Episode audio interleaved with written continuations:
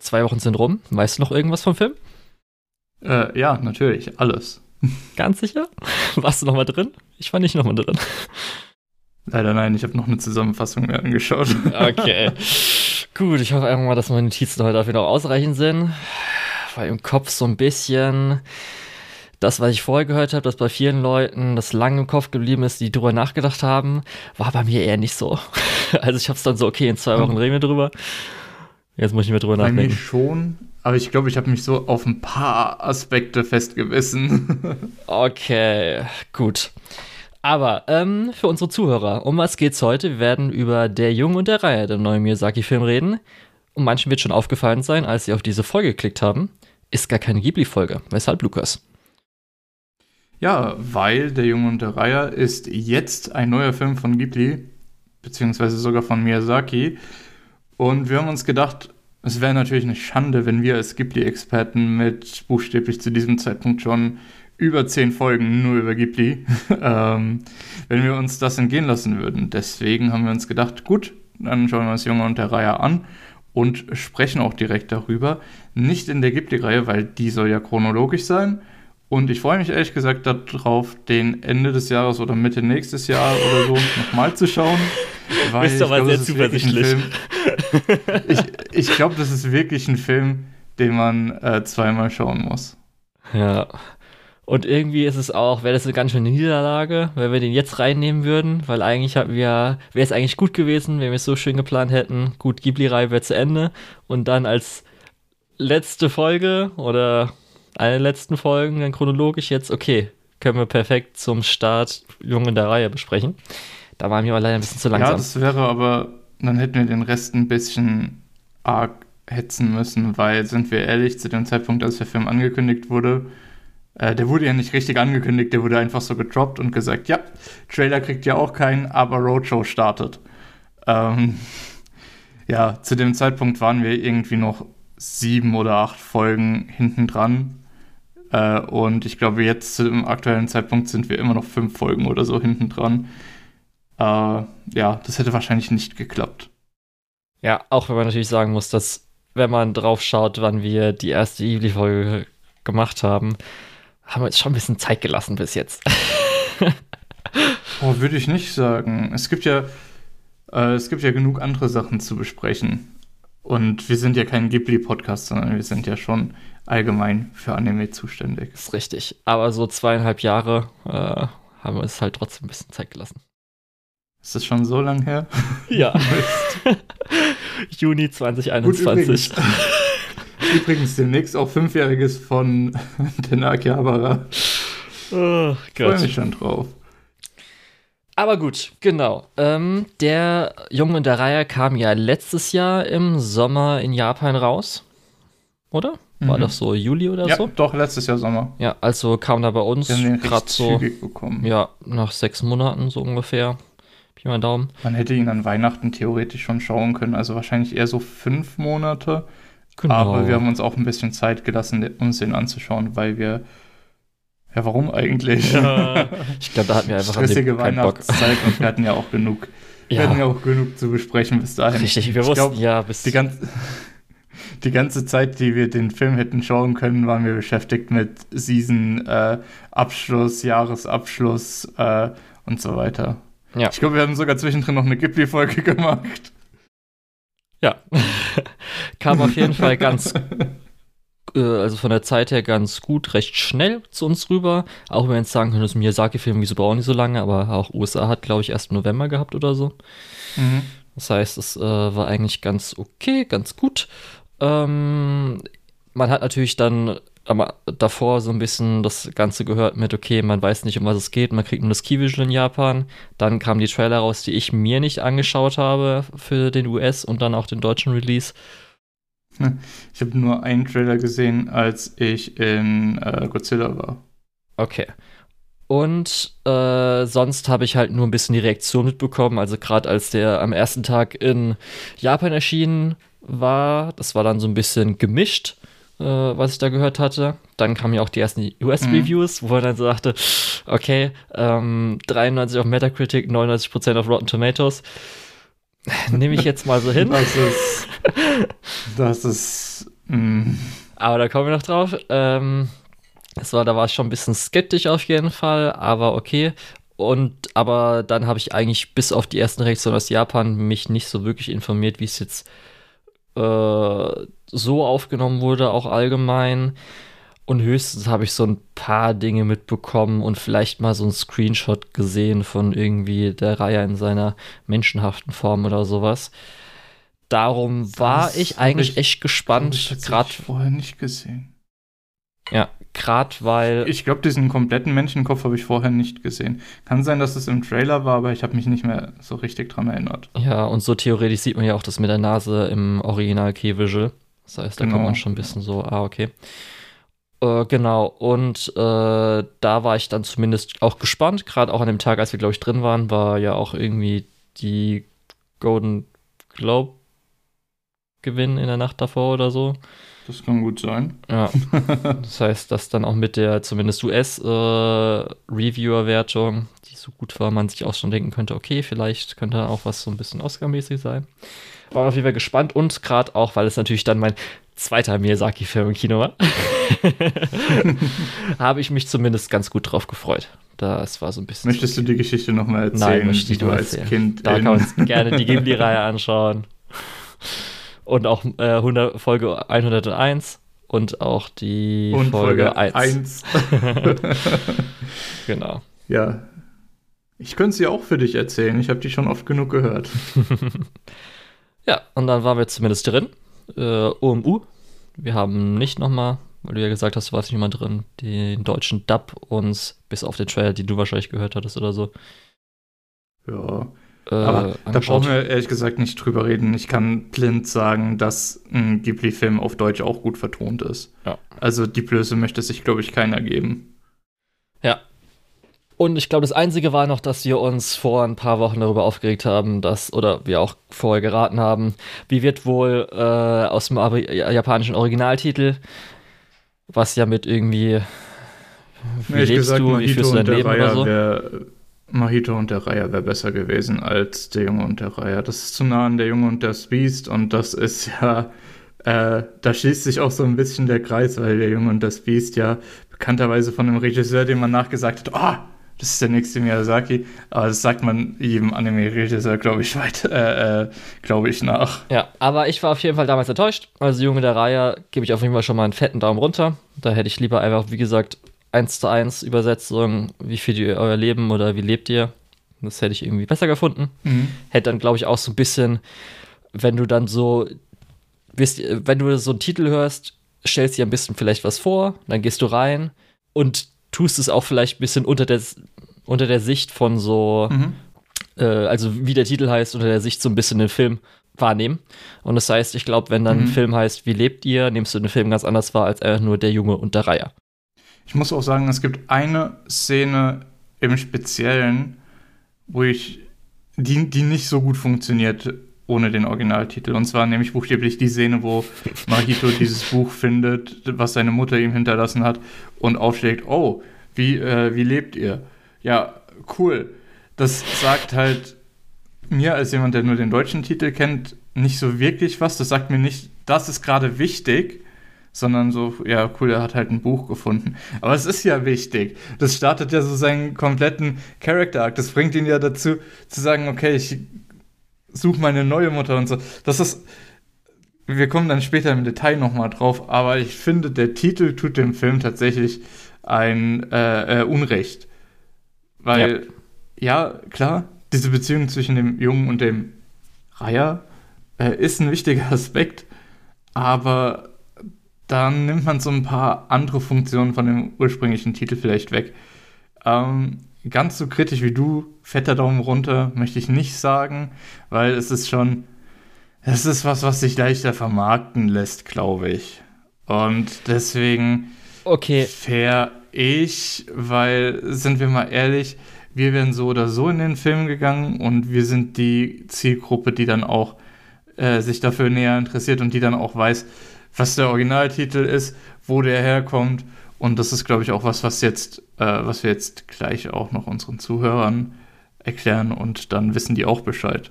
okay. Das heißt, die Leute, die sich über den Titel aufregen, ähm, kennen sowieso den Originaltitel. Ja, dann ich gebe ein paar Grad weiter nach oben, aber nur, weil sie keinen dummen deutschen Untertitel noch genommen haben. Der Junge in der Reihe ist nicht so schlimm wie der Junge in der Reihe, jetzt erst recht. Oder. Wie, wie wär's mit der Junge und der Reihe? Wie wollt ihr leben? Als Doppeltitel. Ah, nee. Also selbst da könnte ich mich auch nicht mit anfreunden, dass sie dann noch das mit runternehmen, aber nee, wäre auch nix. Oh, Abenteuerreise in einer anderen Welt. Der Junge und der Reihe Abenteuerreise in einer anderen Welt. Ja, guck mal sowas. Oder irgendwie so. Das wäre, oh, das wäre fantastisch gewesen. Ah. Das wäre, es wäre lächerlich scheiße gewesen. Äh, darum ein paar Grad nach oben, dass man keinen Untertitel genommen hat, aber trotzdem noch äh, insgesamt einen Daumen nach unten bei mir. Aber okay, gut. bei mir gerade ein paar Grad nach unten, weil man keinen Untertitel genommen hat. Wenn man schon nicht so gut macht, dann kann man auch richtig scheiße machen. Fangen wir mal den Das Film auch an. lustig Ich habe vorher gehört, Ja. experimentellster Miyazaki, äh, muss lange drüber nachdenken. Hm. Okay. Nein. Äh, Also, experimentell ist halt auch so ein Wort, so in Teilen kann ich das, glaube ich, nachvollziehen, wenn jemand das in den Mund nimmt dafür. Bei manchen Sachen kann ich es verstehen. Wir haben jetzt auch leider im Moment Das ja noch nicht, das wird uns, glaube ich, helfen, wenn wir den Film nochmal besprechen, die zwei anderen Miyazaki-Filme noch nicht gesehen mit äh, Ponyo und, ähm, also speziell Ponyo, was ja dann interessant wird, und äh, wie der Wind sich wie der. Wind sich hebt. Ich muss sagen, ich weiß nicht, ob ich den als experimentellsten bezeichnen würde, weil Miyazaki macht eigentlich immer genau so was in der Richtung mit äh, fantastischen Welten, bezieh beziehungsweise auch mit, mit Reisen in fantastische Welten. Wenn wir, selbst wenn wir nur zurückschauen zu äh, Nausicaa, die kommt aus ihrem äh, kleinen Dorf, wo die Welt normal ist, in Anführungszeichen, aber die Geschichte treibt sie nach außen in diese äh, apokalyptische Welt, die ja fantastisch und anders ist. Das dasselbe Argument könnte ich über Prinzessin Mononoke führen. Äh, unser Hauptcharakter, ich weiß leider nicht mehr genau, wie er heißt. Das ist einer meiner Lieblingsfilme, das ist so traurig. Äh, ist auch in seinem kleinen Dorf und muss dann durch den Inciting Incident in die Welt reisen und trifft diese fantastischen Wesen in dem Wald, diese Götter und Dämonen.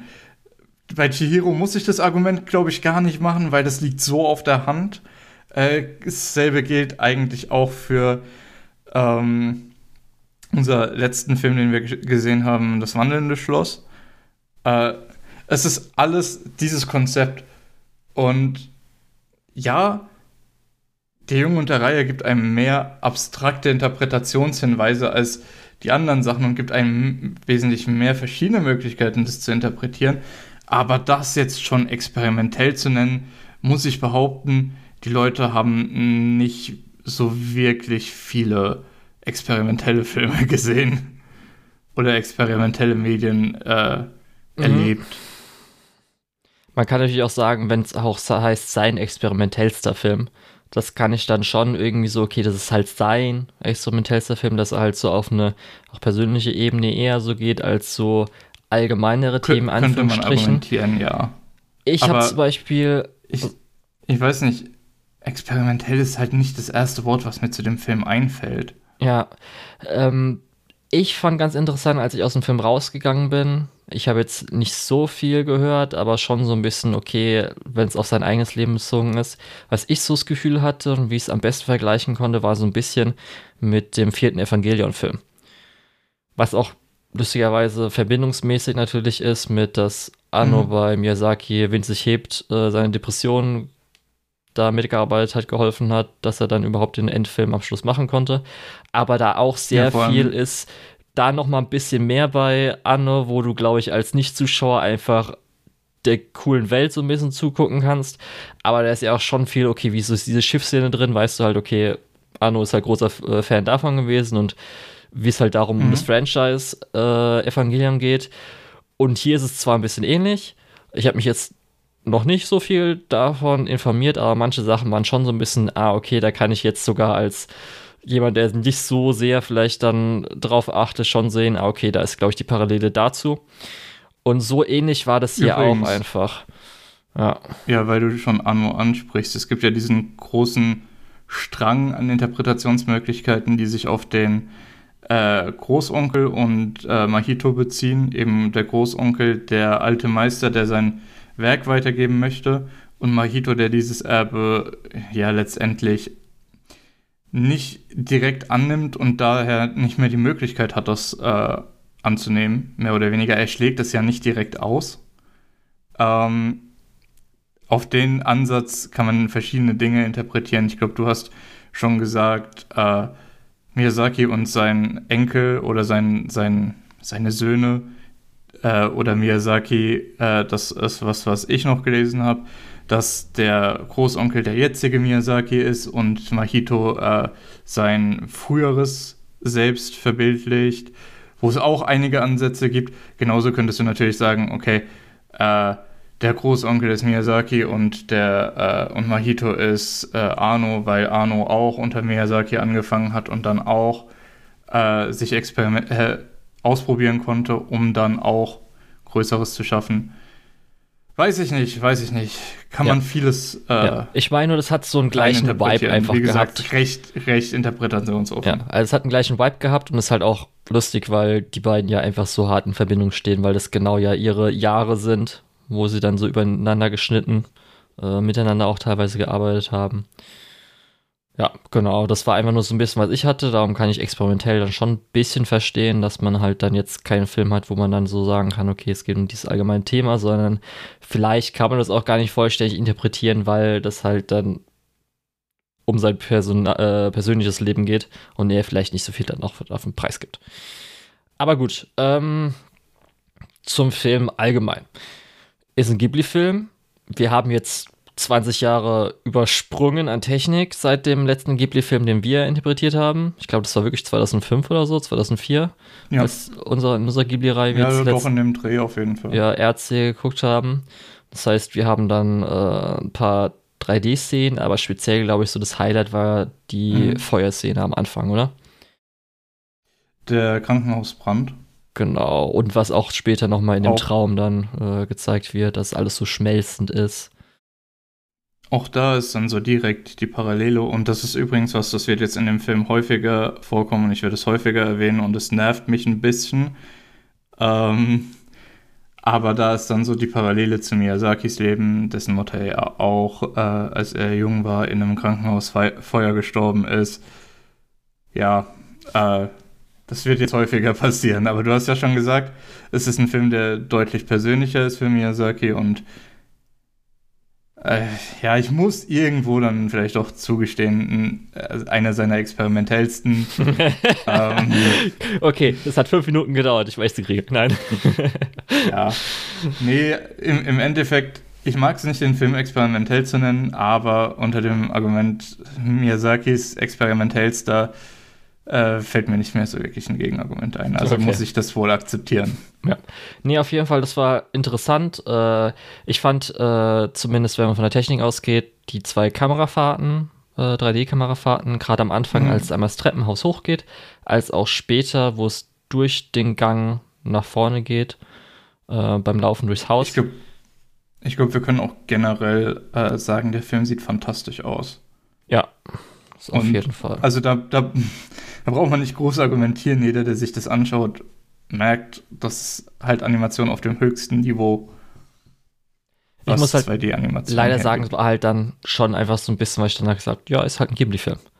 Und das Highlight ja. war halt, dass dieses Feuer, wo dann halt die Animation schmilzt und äh, so war halt typische, wie man sich, okay, dann wird halt auf vier Beinen fortbewegt, ist halt ganz cool, wie schön es animiert wurde.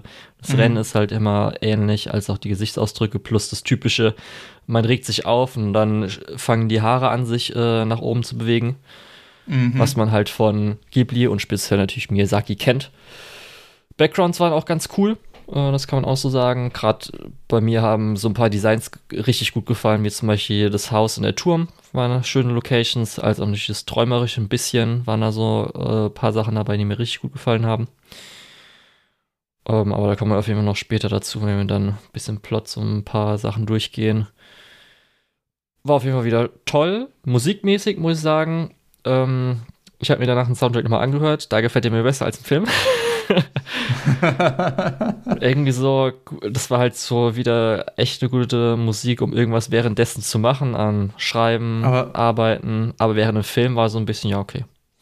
Aber das ist auch wieder sowas, wo ich sagen muss, das ist auch eine Sache, die mich an dem Film stört. Nicht an dem Film selbst.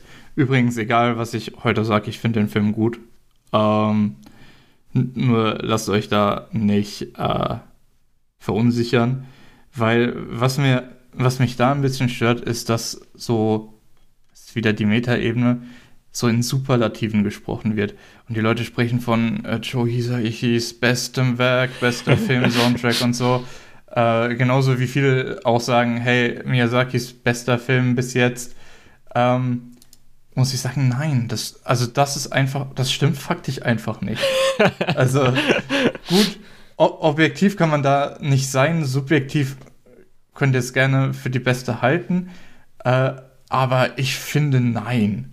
Also mit Abstand nicht. Es ist sehr kompetent gemacht alles, es ist also Ghibli typisch, es ist auch Joe Hisaishi typisch, die Musik, ähm, aber es ist nicht die beste. Ja. Es, soll ich schon mal mein kleines Fazit vorwegnehmen? Hm, kannst du gerne tun, ja. Für mich ist es ein solider letzter Film.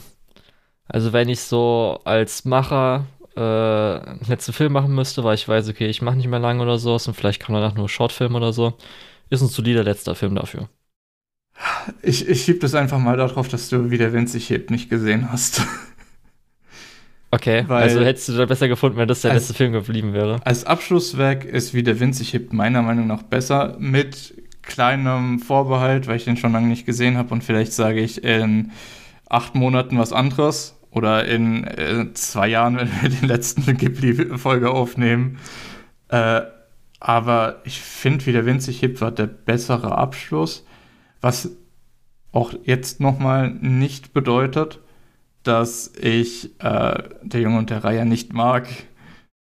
Ja, also ich habe ja auch nicht, ich sage ja auch nicht, dass es so ich, besser ich hätte sein können, sondern es ist ein solider Abschluss. Ich sag nicht mal irgendwie, dass es ein Fehler war, den noch zu machen und da irgendwie den Abschluss ruiniert hat. Nein. Es, der, der Film fällt halt irgendwo in die äh, Spanne zwischen, der Film ist gut genug, dass ich es schade gefunden hätte, wenn der nicht gemacht worden wäre. Der Film ist aber schlechter als äh, wie der Wind sich hebt, weswegen ich es schade finde, dass der jetzt als letzter Film dasteht. Also, du, verstehst du, was ich meine? Ja, es aber, ist ein Film, ich, äh, ich fühle mich, ich kann kurz mein Fazit auch vorwegnehmen. Ich bin sehr äh, mit mir selbst im Clinch, was diesen Film angeht. Weil auf der einen Seite ist er gut, auf der anderen Seite hätte er viel besser sein können. Ich bin etwas enttäuscht, ich bin aber eigentlich auch zufrieden. Ähm, mir geht er stellenweise nicht tief genug, weil er so in die Breite geht und so viele verschiedene Ansätze dir bietet. Äh, aber an anderen Stellen habe ich das Gefühl, er geht zu tief. Und ich finde verschiedene Metasachen nicht so cool. Ich finde es nicht so cool, wie viel dort referenziert wird. Aber einige Referenzen selbst finde ich schon echt cool. Ich finde es nicht so cool, dass es so viele Parallelen zu Miyazakis Leben gibt. Aber so einige Parallelen finde ich schon ganz cool. Äh, deswegen, also ich bin sehr, sehr mit mir selbst, selbst im Clinch, was diesen Film angeht. Ja. Äh, deswegen, ja. Für mich ist es halt schon so ein bisschen auf Niveau wie zum Beispiel die zweite Hälfte von äh, das war denn das Schloss, weil ich ja auch gesagt habe, weil ich da nicht mhm. mehr so mhm. drin war, wo man so merkt, okay, das ist das, was er dann so hinzugefügt äh, hatte.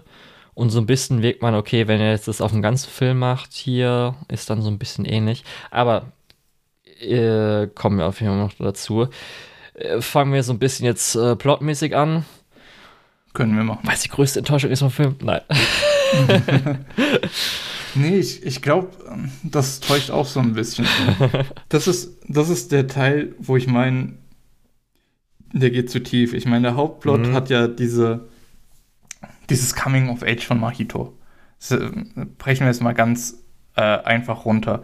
Das ist so der Plot von dem Film, wie er über den Tod seiner Mutter ganz am Anfang vom Film im Krankenhausfeuer, haben wir ja schon gesagt, und äh, das Neuheiraten von seinem Vater, äh, was wohl auch traditionell zu der Zeit in Japan so war, dass du dann die Schwester von deiner Frau geheiratet hast, wenn die jung gestorben ist. Ähm, aber das tut eigentlich nichts zur Sache. Und, und Mahitos Reise, wie er damit äh, umgeht, wie er das verarbeiten lernt.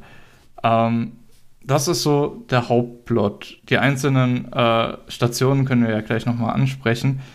Ähm, und das ist meiner Meinung nach der Teil, der so ein bisschen zu tief geht, weil das ist mit Abstand nicht die interessanteste Geschichte in dem Film. Und das ist ein bisschen traurig. Da ist der Fokus ein bisschen verschoben, leider, meiner Meinung nach. Ja, dadurch, dass wir dann auch so dieses äh, Ding haben mit dem Turm, der halt dann, du hast schon sehr gut beschrieben, das sind halt verschiedene Stationen.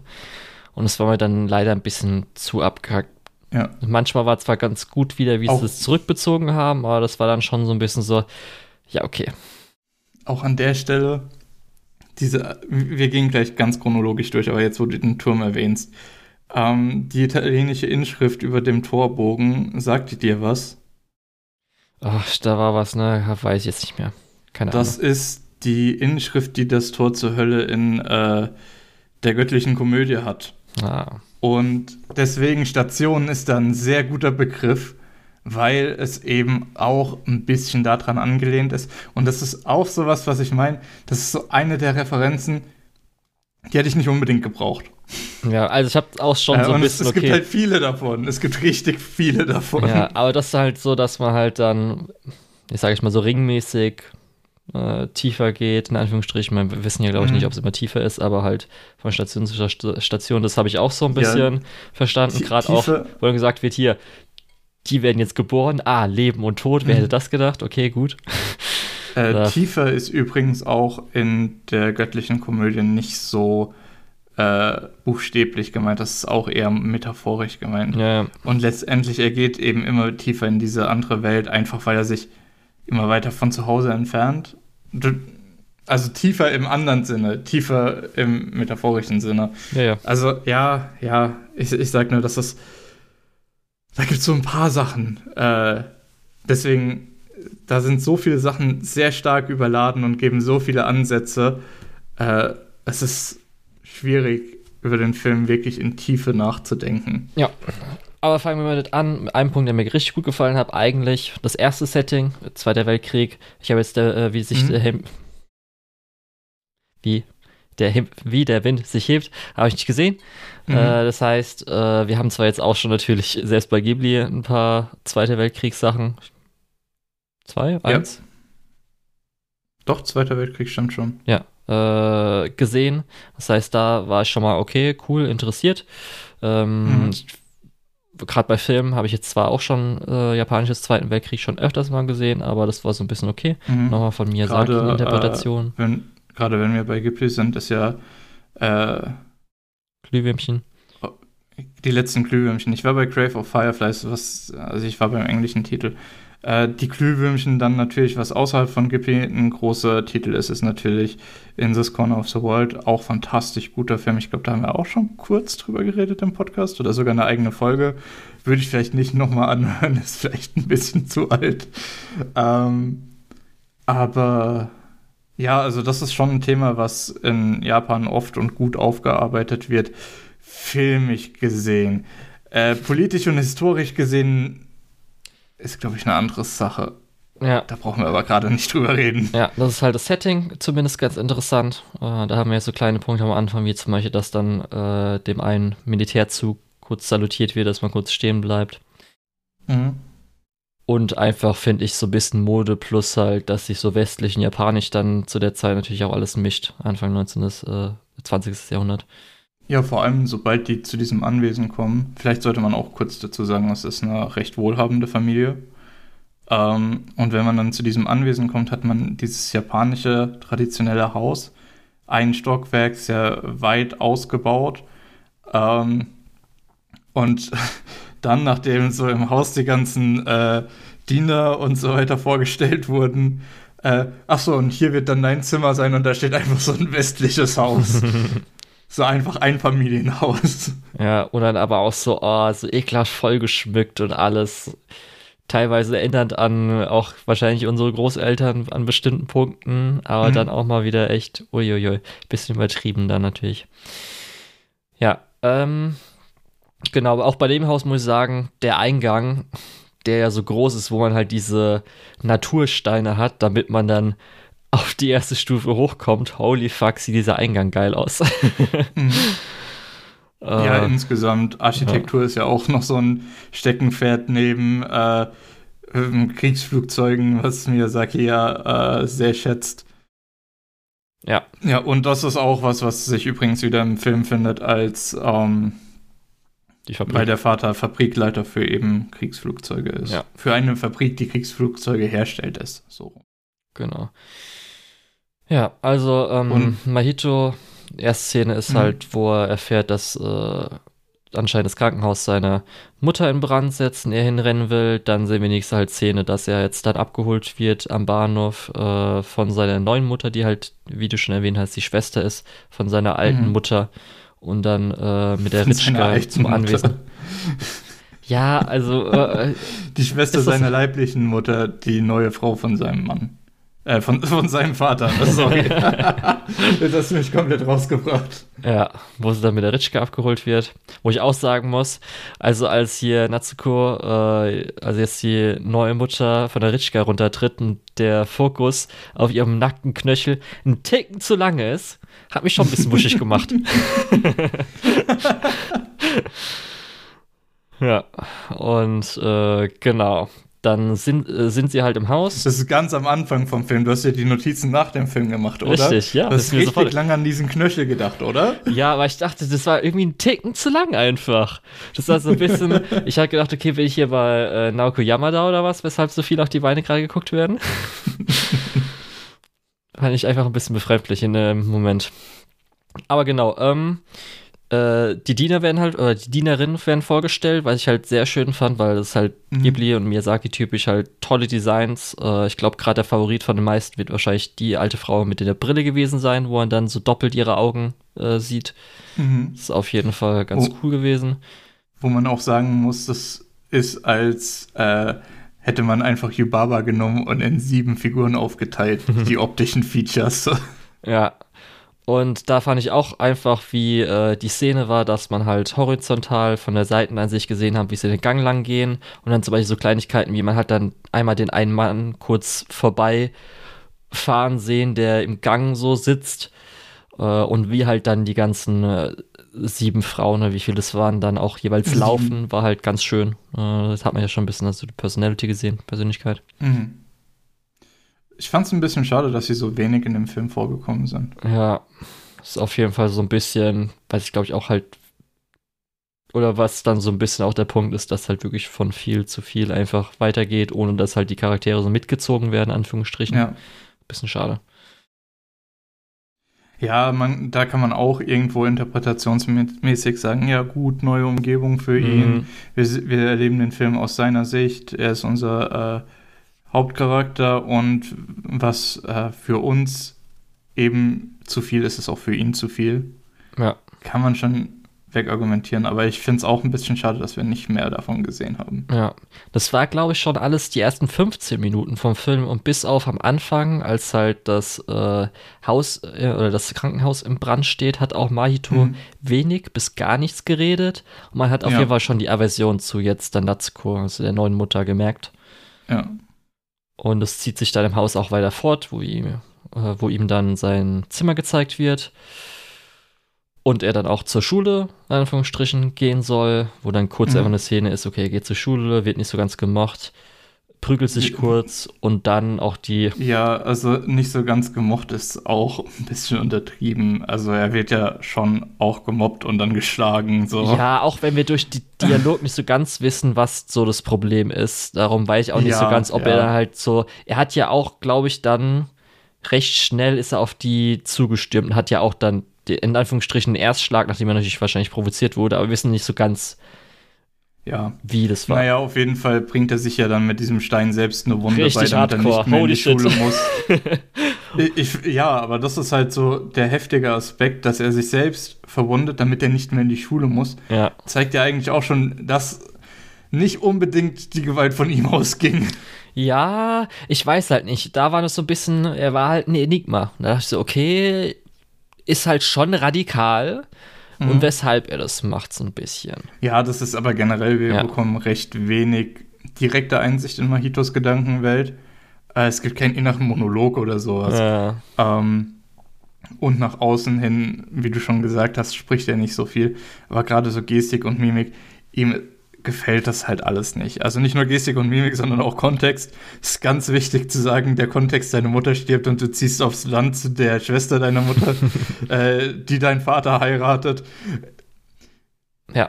Nachvollziehbar, dass Aber- man da nicht unbedingt happy ist. Ja, so, er wirkt halt ein bisschen distanziert, aber zumindest auch freundlich. Also, dass er schon Mhm. auch immer danach beim, glaube ich, ersten Essen mit den äh, Dienerinnen, also mit den Angestellten, sage ich lieber nicht Dienerinnen, Angestellten des Hauses, da ist er auch mal ein bisschen frech.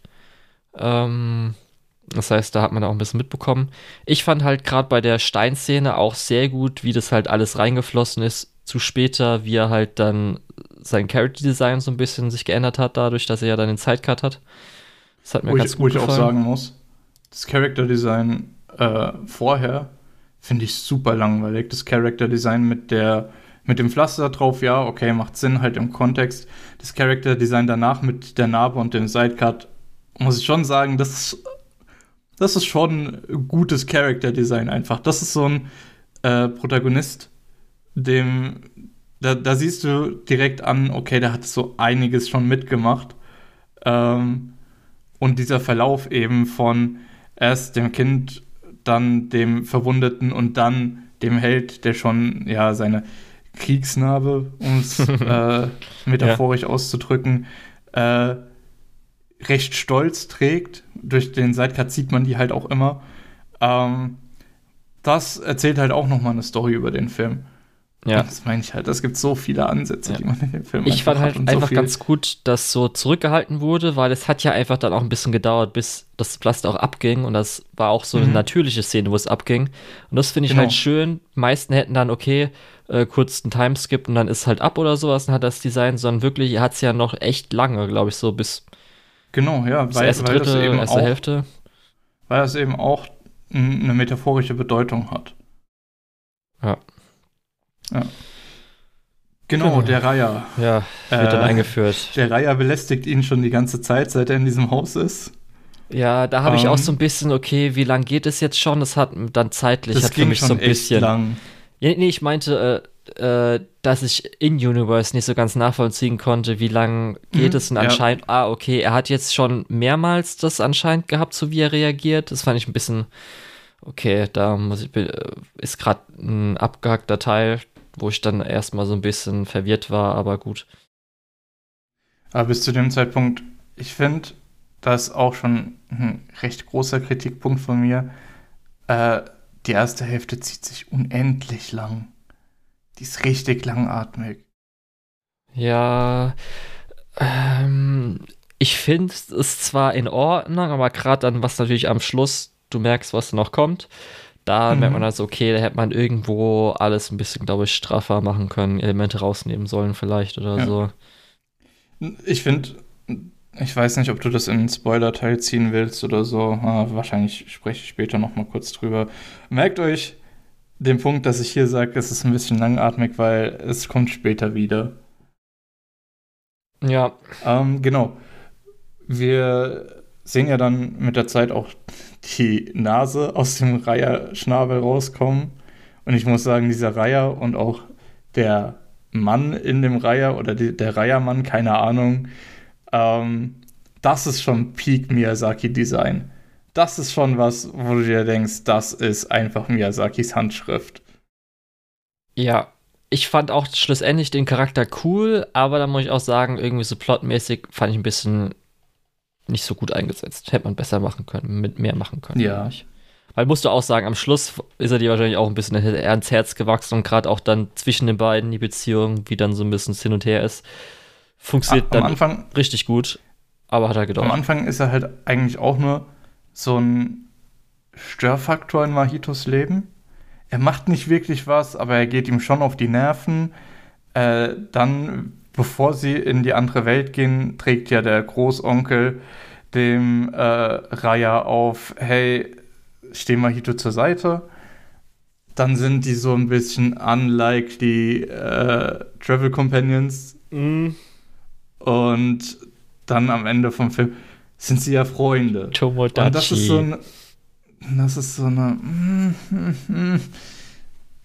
das ist auch ein Punkt, wo ich sagen muss, hat mir jetzt nicht so super gefallen. Das ist auch eher abgedroschen.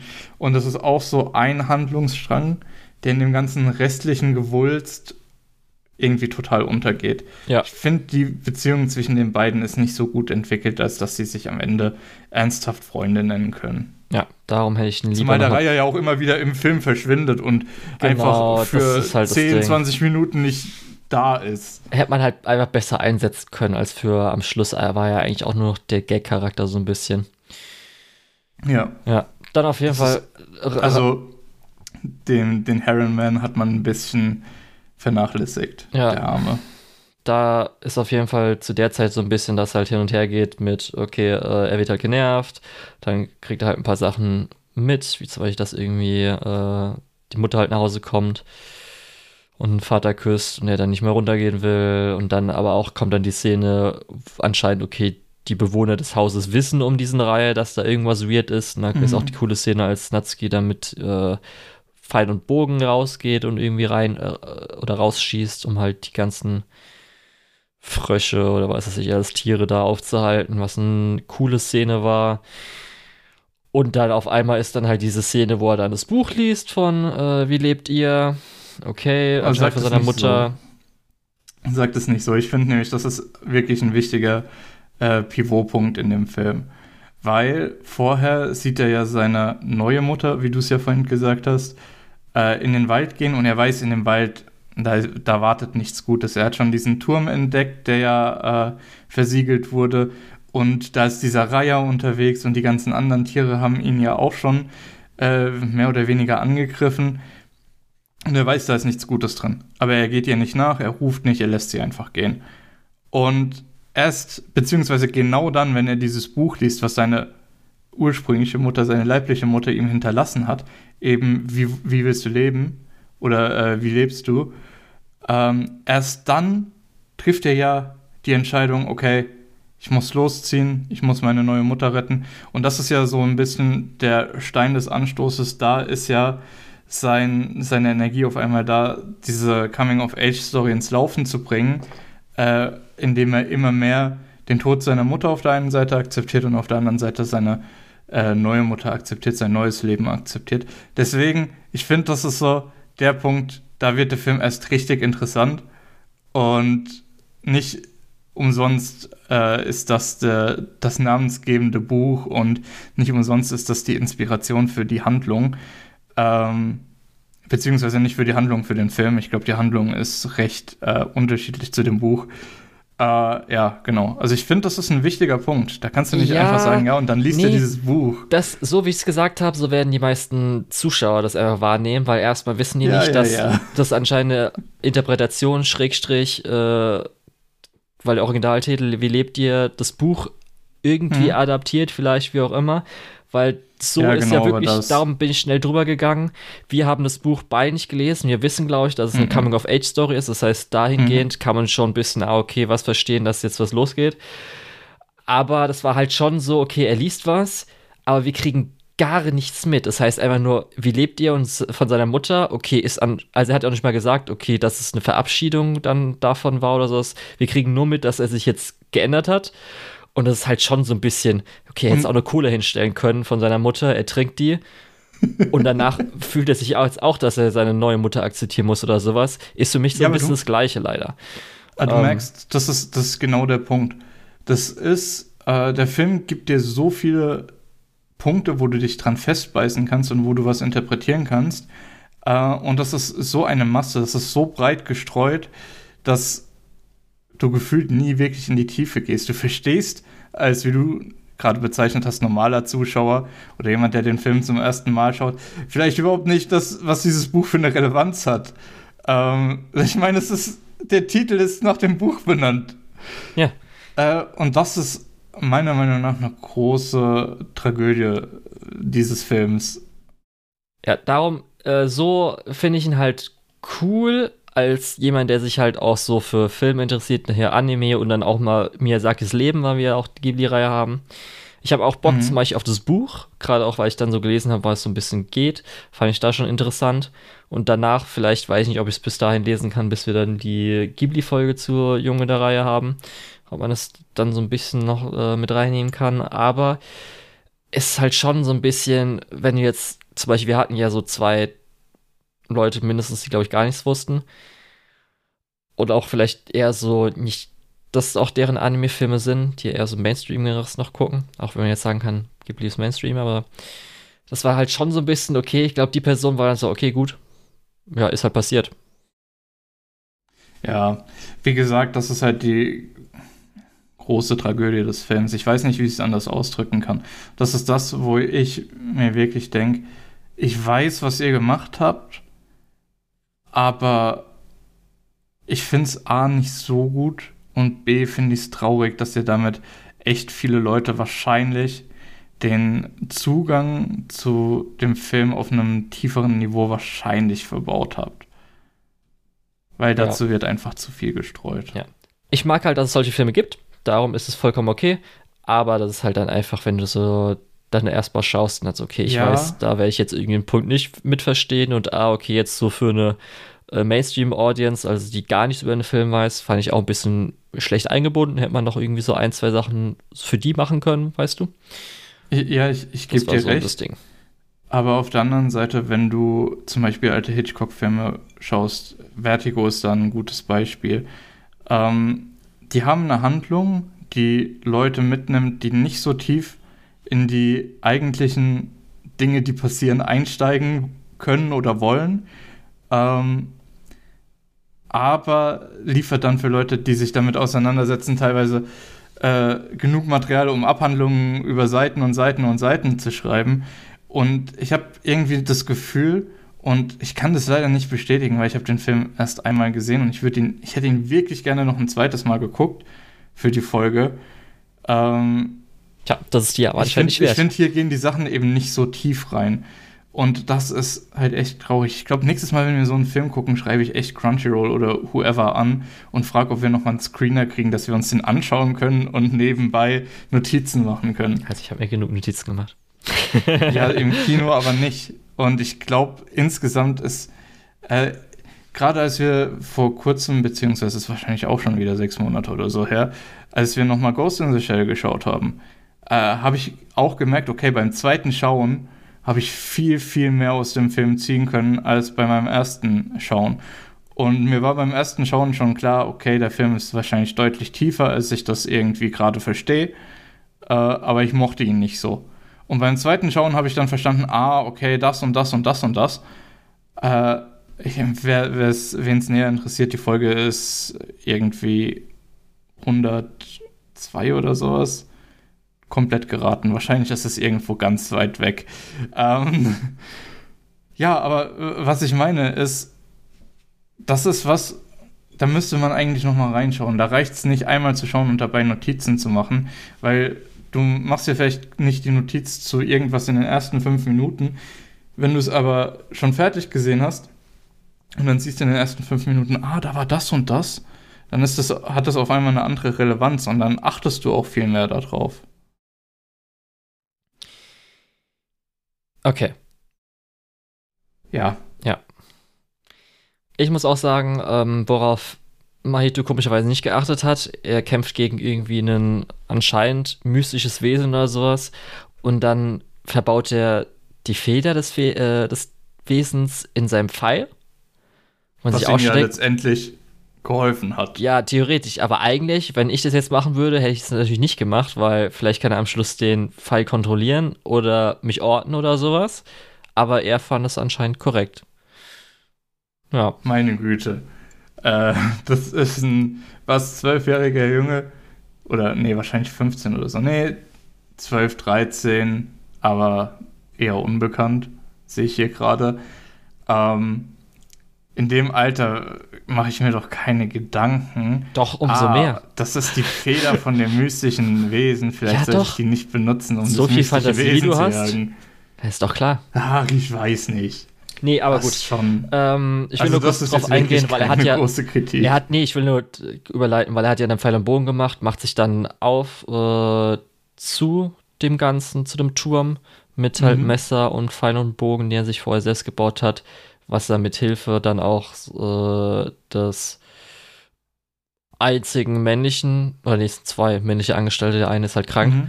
ähm, gemacht hat und auch währenddessen, weil Kiriko ja rauchen will, kommt sie ja dann mit, weil sie mit ihm ja da verhandeln wollte und dann so gemerkt hat, okay, Ja, die äh, wegen den Zigaretten, ja, die das Mahito heißt, geklaut die hat und die Angestellten mit denen bezahlt. genau, das heißt, da sind die ein bisschen ins Gespräch gekommen und dann jetzt, als sie dann die, als die Natsuko dann suchen, äh, sagt halt Mahito, sie ist da lang gegangen, will halt dahin gehen sie traut sich nicht so ganz. Dann geht halt in den Turm rein, muss ich auch sagen. Natsuko ist die, die neue Mutter übrigens. Ja, die, Für die Zuhörer. die Location im Turm ist halt einfach großartig. Also einmal Mhm. die Bibliothek, wo sie dann zuerst reinkommen, als auch dann diese riesige Halle, Mhm. was ja auch noch teils Bibliothek ist. Ähm, mit dieser großen Kuppel oben und so weiter. Ist halt echt sehr, sehr schön. Da konfrontiert er halt den Reiher, äh, wo der ihm halt versprochen hat, dass seine Mutter da ist, die er aber nur irgendwie künstlich mit Flüssigkeit, was auch immer erschaffen hatte. Und er dann aber durch, wie du schon erwähnt hast, den Pfeil und halt der äh, Einfeder getroffen wird und weil er einmal durchstochen wurde, kann er jetzt nicht mehr fliegen und kann sich nicht mehr so richtig ganz in einen normalen Reiher verwandeln oder so. Und durch das, dass wir ja vorhin schon diese italienische Inschrift an dem Tor gesehen haben, wird äh, der Reiher auf Geheiß des Großonkels zu dem Virgil von Mahitos Dante, dem äh, Reiseführer durch die Unterwelt. Ja, Aber ein Ja. schlechter Führer, weil er ja dann nicht Ja. mehr da ist die ganze Zeit. genau. Der haut einfach ab. Ja. Äh, weiß nicht, ich habe die äh, göttliche Komödie nicht auswendig im Kopf. Kann sein, dass Virgil sowas auch macht, aber never mind. Ja, er ist motivated. Ähm, ich fand zumindest auch ganz nett die Flüssigkeitsanimation, sowohl einmal als halt die Mutter sich verflüssigt, als auch dann der Boden, als sie natürlich nach Mhm. unten in die erste Ebene oder halt in den Turm Den obersten Kreis der Hölle. richtig hinabsteigen. äh, du, du verstehst, was ich meine. Ja, ja. Darum, ich habe ja auch vorhin gesagt, mit Kreis tiefer. Habe ich ja, Ja. so gemeint. Äh, Ja. Und dann wird es auch auf jeden Fall erstmal ein bisschen weird. Also, oder sowas, wo man sich so denkt, so, okay, gut, äh, ja, ist halt so alles. Nehme ich mal so ja, hin. das, das Tor zu den Lebenden und Toten und so weiter, das ist alles so. Mm, ja, Pelikane. ja, ja. Dann weiß man halt schon nicht, ob da schon anfängt mit, äh, weil ja das Schiff ist mit so typisch schwa äh, schwarz-weiß, äh, rot-weißer, ähm, mit rot-weißem äh, Segel. Wo ich auch Mhm. dachte, okay, kurz, ist es jetzt schon eine ähm, Sonnenprinz-Referenz oder Äh, ja, ich glaube, wir haben sowieso schon so ein paar Referenzen verpasst. Zum Beispiel die äh, Cockpits, die dann in dem Ja, das äh, habe ich mir halb gedacht, aus Winzig hebt, oder? Bestimmt. Äh, jein. Also zum einen ja, äh, wie der Wind sich hebt, es äh, dreht sich eben auch um diese Flugzeuge, aber auch die äh, Kuppel, die da transportiert wird, ist schon sehr ähnlich zu der, die Nausicaa auf ihrem Gleiter hat und so. Ja, stimmt. Das ist ja. alles so ein bisschen. Äh, das, das meine ich, es greift so viel ineinander. Später äh, Ja. sind, sehen wir auch eine Location, die fast eins zu eins aus Porco Rosso ist und so. Also es, es gibt so ein paar Dinge, wo ich mir echt denke, ja, also wir wissen schon, das ist so der Abschluss zu deinem äh, Lebenswerk und du hast viele Sachen gemacht, die echt gut waren und die hier immer wieder zu sehen ist ganz nett, aber es, reicht auch so langsam. Ja, also mir hat sehr gut die Referenz zur äh, SpongeBob Seebär-Episode gefallen, als der Kreis am Boden gemacht wurde, das abgewehrt wurde. Das fand ich ganz schön auf jeden Fall, dass Miyazaki da äh, weiß, was westlich auch äh, sehr einflussreich war. Ja. Insgesamt, wir, wir reisen dann schon direkt zu diesem großen Schiff, in dem äh, Kiriko lebt, wenn ich mich richtig erinnere. Genau, wir sehen dann halt währenddessen Und die Schiffe, Fregatten, wo auch wieder so Genau. ein wandelndes Schloss, was da so ein bisschen vielleicht auch war. Ja, Nicht. Plus da halt Und- die Waldgeister. Genau, die Waldgeister und zwischendrin diese äh, untoten Händler auf dem Booten. Ja, die hatte ich Da mit bin ich Waldgeister nicht gemeint. ganz durchgestiegen. Ich glaube, das ist eher so ein, äh, ich glaube, das ist eher so eine äh, göttliche Komödienreferenz als irgendeine Ja, Ghibli-Referenz. Ja, bei mir, ich dachte eher wieder so, okay, wir waren jetzt vielleicht bei Sonnenprinz, jetzt sind wir bei Chihiro und haben auch schon mal ein Schloss gesehen, weil da kam jetzt so alles so auf einmal, wo ich dachte, okay, es ist Ja. alles Referenz, weil es ja schon eher so gut, dass so In- durch dieses Tor, was ja schon eher referenziell war, war ich dann so voll im Modus, okay, jetzt ist alles irgendwie, was man Mhm. interpretieren könnte. Darum dachte Insgesamt würde ich fast behaupten, dass an dieser Stelle so diese Hauptinterpretationsroute anfängt. An der Stelle fängt Mahito an, mit dem Tod seiner Mutter umzugehen, beziehungsweise den zu verarbeiten, was ja so der erste Schritt dazu ist, dann seine neue Mutter zu akzeptieren. Äh, deswegen diese Leben und Tod äh, Dualität, die wir dort äh, sehen, eigentlich schon ab diesem Grabhügel, ist schon, das sind schon Dinge, äh, die sind sehr, äh, ja, direkt. Ja, genau. Ja, aber du sagst schon, diese Waldgeister, muss Also ich diese- ehrlich sagen, die Waravaras sind halt genau Ja. das, was sie wahrscheinlich auch darstellen sollen, sind halt einfach farblos und darum für mich an so Mhm. Ghibli-Wuselwesen, meh. Das ist halt wirklich so typisch, okay.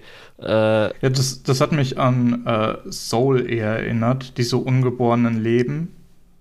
ja, Äh, aber ich fand Soul auch nicht so okay. Ich super fa- gut. Mich hat's halt Aber, einfach genervt, ja. weil die halt, die war, das hat zwar dann Sinn ergeben, aber ich fand die halt so ohne sind Persönlichkeit. halt einfach, die wirkten halt einfach für mich so fast so kommerzialisiert, weil ich einfach im Hinterkopf habe, Ja. dass garantiert sie jetzt das versuchen sind werden davon. Waldgeister, Aber- Rußmenschen, diese ganzen Nummern. Ja. Und dann hast du es ja schön ins Gesicht geschlagen bekommen. Die werden jetzt geboren. Okay, anscheinend die Pelikane stehen dann für was mit, weil jetzt dann die geborenen Viecher fressen. Das Gespräch mit Sternepelikan habe ich komplett. Ich habe so wirklich gemerkt, nachdem es vorbei war, okay, ich habe gerade nichts davon mitgenommen, weil es mir so egal war, was da irgendwie so gelabert wurde. Nee, das, das fand ich, das fand ich interessant. Das ist so die obligatorische Ghibli ähm, Umweltschutznummer. Äh, hey, unsere, unser äh, äh, Lebensraum stirbt, deswegen ziehen wir woanders hin. Hier verursachen wir Probleme, aber was sollen wir sonst tun? Äh, ja, muss ja, auch in dem aber gerade auch mit sein. dem Todestor, weil die ja da waren, hat da noch was mit zu Ja. tun, weil die den Tod fressen, so. Aber ich muss halt sagen, davor oder kurz davor war halt einer meiner absoluten Lieblingsszenen im ganzen Film, weil ich konnte es nicht glauben, dass Miyazaki es geschafft hat, so eine Einleitung, so eine ruhige Szene, wo die Schönheit der Natur im Mondlicht gezeigt wird, Mhm. und zwar wird das Ganze geframed im Klohäuschen. Oder mit dem Klohäuschen. Und Ja. ich fand es echt einfach Ja. so hammer, weil es hat so gut funktioniert, was du dir so denken kannst, so, wenn du dir einfach so vorstellst, wer macht gerade so seine Storyboards, einer guckt so drüber, hier, hey, Hayao, was machst du denn gerade so? Also, ich will dieses, diese wunderschöne Szene in der Natur, wo Dinge, diese Viecher geboren werden, im Mondlicht und so weiter, frame, indem ich ihn ins Klohäuschen stelle, wo er gerade pinkelt. Mei- Meinst Okay, du, die sprechen alle mit Hayao an? Ja, Ich- war jetzt gerade. Ich glaube, das. Wäre mir nicht so sicher. Ich weiß auch nicht, also es, die Person, die ihm kurz drüber gucken kann bei den Storyboards, ist wahrscheinlich auch eine Person, die ihn mit Hayao anspricht, würde ich jetzt mal so interpretieren. Also Okay. ein Suzuki oder sowas. Und vielleicht weiß ich nicht, ob hat er den Film nach Takahatas Tod angefangen oder mittendrin. Weiß ich nicht so genau, sorry. Sonst hat die vielleicht glaub ich, auch aber auch insgesamt nicht so bekannt. Weil das war so, das, ich glaube, das ist einfach so eine geniale Szene, das ist eine der ersten Übrigens- Szenen, die er gemacht hat. Übrigens, diese äh, Mentor-Beziehung, äh, Great Uncle und, und Mahito, haben, kann man auch argumentieren, das ist Takahata und Miyazaki. Ja, das habe ich zumindest Just schon gelesen, saying, dass, Just saying. dass er da so ein paar Sachen äh, dann rausgezogen hat oder verkleinert hat, Rollen von Figuren, die halt auf Takahata zugeschnitten waren, weil er das halt nicht so gut verkraften konnte mit dem Tod. Mhm. Ist okay. Das ist mal interessant, dann irgendwann mal so in einem halben Jahr alles zu lesen zu einer Interpretation. Ja, wie gesagt, ich glaube, es ist unfassbar schwierig, den Film in seiner Gesamtheit zu interpretieren, weil er eben so weit streut und Ja. so viele Themen auf einmal verarbeitet. Ich meine, das zeigt ja auch gerade, in welchem äh, Gedanken, äh, in welchen Gedanken sich äh, Miyazaki befindet. Äh, eben, dass es so viel gerade gibt, was wichtig ist und was wichtig wäre. Und dass nicht alles äh, gleichzeitig angehbar ist. Äh, Ja. Beziehungsweise er denkt, er muss alles gleichzeitig verarbeiten, aber für uns, die den Film gucken, so, das ist ein bisschen viel auf einmal. Ja. Da haben wir auch zumindest von weitem äh, eine Figur gesehen, die Feuer machen kann, wo ich mir sofort klar war, okay, das ist Mhm. seine Mutter, weil Feuer, die ist verbrannt. Ist ja klar, das wird die garantiert sein. Ja, Und äh, auch, später ich, ja. Ja. Ah, nee, das sprechen wir später drüber. Ja. ja. Und da war auch, die, äh, da wo das Klohäuschen war, war ja auch so dieses überwucherte Schiff, was ganz cool war. Und da hat mich zum Mhm. Beispiel die Szene dann so ein bisschen an, zum Beispiel die Karten von Prinzessin Mononoke oder vielleicht von äh, Ponpoko so ein bisschen der Garten von der Insel oder sowas erinnert. Mhm. Ja. Ja. Aber dann geht's auf jeden Fall weiter. Da sagt er, okay, ich habe alles mitgenommen, weil ich hier mitnehmen konnte an interessanten Sachen. Gut, da sind halt die kleinen Figürchen von den Omas auch und anscheinend Kiriko ist die eine Oma, aber so Mhm. viel hat mich das dann auch nicht interessiert. Ja, ich finde es interessant. Das ist halt rund mit später Himi äh, und dass dieser ja, Turm beziehungsweise diese andere Welt und ja, jetzt ist es ein Isekai. Fein. Äh, dass eben diese andere Welt äh, außerhalb von Zeit und Raum existiert und dass Leute äh, in ihrer jüngeren Form auch dort sein können. Das ist für später nochmal recht wichtig. Ja. ja. Genau, ähm, also er verabschiedet sich dann, geht, ciao, ciao, äh, ist der Reihe dann angekommen. War da auch so ein bisschen, dass er jetzt sagt, so hier, Kiriko, oder Kiriko sagt, hier, Raya, du wurdest doch angewiesen, ihn zu führen, dann macht das jetzt auch mal. Die haben zwar keine Mhm. Bock, äh, keinen Bock, die mögen sich beide nicht, aber dann macht er es halt widerwillig. Und dann äh, gehen sie zu Himi. Gehen sie dahin? Ja. Weil sie wollten zur Mutter, ne? Das heißt, sie müssen ja dann zu Himi gehen.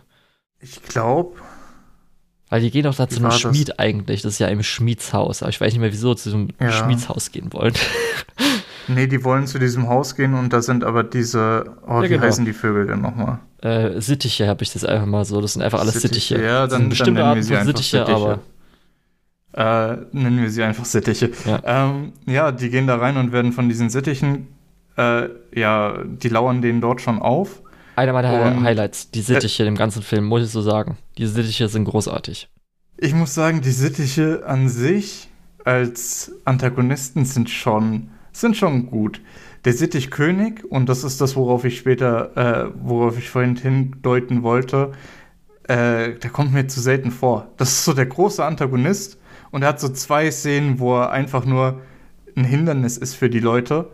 Äh, und sonst macht er nichts. Wir, wir haben keine Ahnung, was der, äh, wer der ist, was seine Motivation ist oder sonst irgendwie. Und das ist der große Antagonist. Das fand ich ein bisschen. Das ist so das, wo mir am stärksten aufgefallen ist. Ja, der, die erste Hälfte von dem Film ist ein bisschen zu lang. Und in der zweiten Hälfte von dem Film kommen deswegen einige Sachen zu kurz. Ja, ich hatte halt gedacht, als er zum ersten Mal eingeführt wurde, weil wir hatten hier über den Film dann so langsam immer so in kleinen Szenen die Gesellschaft der Sittiche bekommen, wie sie auch Mhm. sich so erweitert hatte, größer wurde und dann auf einmal so advanced. Da hatten wir dann die Rallye, wo dann der König war und ich dachte, dass es auch so ein Element ist, was dann so im Hintergrund bleibt. Okay, sie, anscheinend haben sie jetzt eine Monarchie, die Sittiche, okay, sind jetzt so organisiert. Aber Ja, dass er halt nochmal so als Figur herausgestochen hat, fand ich auch nicht so gut. An, an der Stelle übrigens nochmal so diese ganze ähm, Sittich-Hierarchie, diese ganze Sittich-Monarchie ist ja auch so ein bisschen ein Bild für den Faschismus, gerade im, äh, im Bezug auf Porco Rosso. Der Sittichkönig hat ja auch diese, äh, diesen Bart, der so ein bisschen das mit verkörpert, diesen italienischen Faschismus aus der Zeit. Ähm, ja, übrigens einfach interessanter Fact, damit gemacht wird nichts, habe ich das Gefühl. Ja. Das, äh, wie, wie mit so vielen von den Referenzen. Deswegen, wie gesagt, finde ich die meisten davon auch gar nicht so cool. Naja, okay, lass uns weitergehen zur nächsten Referenz, weil in diesem äh, Haus wird er ja von den Sittichen umzingelt und dann kommt Timi in so einem Feuerball aus dem Kamin. Woher kennen wir das? Ja. Haben wir das wandelnde Schloss gesehen? Ja, gleich darauf, auch als dann da ist, okay, Bildsprache, Meerhaus, Kiki, gut. Mhm, auch so ein ja, bisschen, stimmt. oder halt insgesamt Mehrhäuser, die es ja auch bei Wandelnde Schloss ein ja, bisschen diese, auch gibt. Die hat ja auch dieses Küstendorf. Ja, halt genau, die, sowas halt. Da war ich dann schon auch enttäuscht, okay, machen sie jetzt wirklich das nicht, dass sie sich erkennen? Gerade auch so, das wow, ist, das ist Marmeladenbrot für meine Mutter. Okay, müsste es nicht nochmal draufhauen. Eigentlich hätte es schon mhm. klar sein sollen, dass es wahrscheinlich die Mutter ist, muss es nochmal so sagen. Äh, weiß ich nicht. Das ist. Aber an der Stelle habe ich dann schon so gedacht, okay, es fühlt sich einfach wie so ein Best-of Miyazaki an. Ja, da, darum meine ich ja, ab da kam halt wirklich so Referenz zu Referenz. Ah, okay, das erinnert mich an Prinzessin Mononoke. Ja. Ah, okay, das ist ja. irgendwie Chihiro. Ah, okay, das ist ja. das, das ist das, das ist das. Dann haben wir auch noch später natürlich doch die Türen, wo sie ja dann so rausgehen. Also, okay, das ist jetzt aber wieder wandelndes Schloss. Gut. Ja. Ja, genau. Also, ab hier ist dann ich weiß nicht, die gehen dann zusammen zu dem Grab und ich glaube, das ist so die letzte, nicht Grab, zu dem äh, Gebärzimmer, keine Gegenteil Ahnung. Gegenteil gerade. Ja, genau, das Gegenteil. Geburtszimmer. Ah, du kannst schlecht Bark sagen. Naja, auf jeden Fall, die gehen zu diesem Geburtszimmer und treffen dort. Ja, ja, die, die neue Mutter. Wir haben, glaube ich, auch komplett vergessen, dass sie schwanger ist, äh, beziehungsweise wir haben komplett vergessen zu erwähnen, dass sie schwanger ist, was natürlich die Situation für Mahito noch ein bisschen komplizierter macht, weil, oh, da kommt ein neues Kind. Ja, aber das interessiert ihn doch auch nicht, oder? War da mal das irgendwas? Das interessiert ihn eigentlich auch nicht. Da hat er ja gar nichts gesagt. So. Es ist eine Sache, die hätte man auch näher beleuchten müssen. Ja, also so wie die es nicht gemacht haben, haben wir es halt auch nicht erwähnt. Weil ja, hat halt genau. wenig Relevanz. Bis es, jetzt es zu diesem halt Zeitpunkt. Relevanz leider dabei. Äh, das ist auch so eine Kleinigkeit, die einfach zu einer der Interpretationsgrundlagen äh, beiträgt, ohne wirklich zur Handlung beizutragen. Ja, und hier ist Wie auch gesagt, so eine Szene gewesen. Ein paar von den Sachen, die mich echt nerven. Ja, da ja. ist so ein, halt eine Szene gewesen mit diesen komischen Papierdingern und was weiß ich alles, wo ich dann gesagt habe, okay, da habe ich kulturell halt keine Ahnung. Mhm. Schaue ich mir jetzt aber die Szene an, wie schön sie aussieht, versuche ich gar nicht zu interpretieren, weil ich einfach das Wissen dazu nicht habe. Und dann war es auch ja. so ein bisschen so, okay, äh, auch ein bisschen Chihiro. Natürlich auch. Und äh, fand ich auch so ein bisschen, wie das Ganze gelöst war von den Charakteren und wer bestraft wurde und wer nicht bestraft wurde, eher so, ah, weiß ich jetzt nicht so.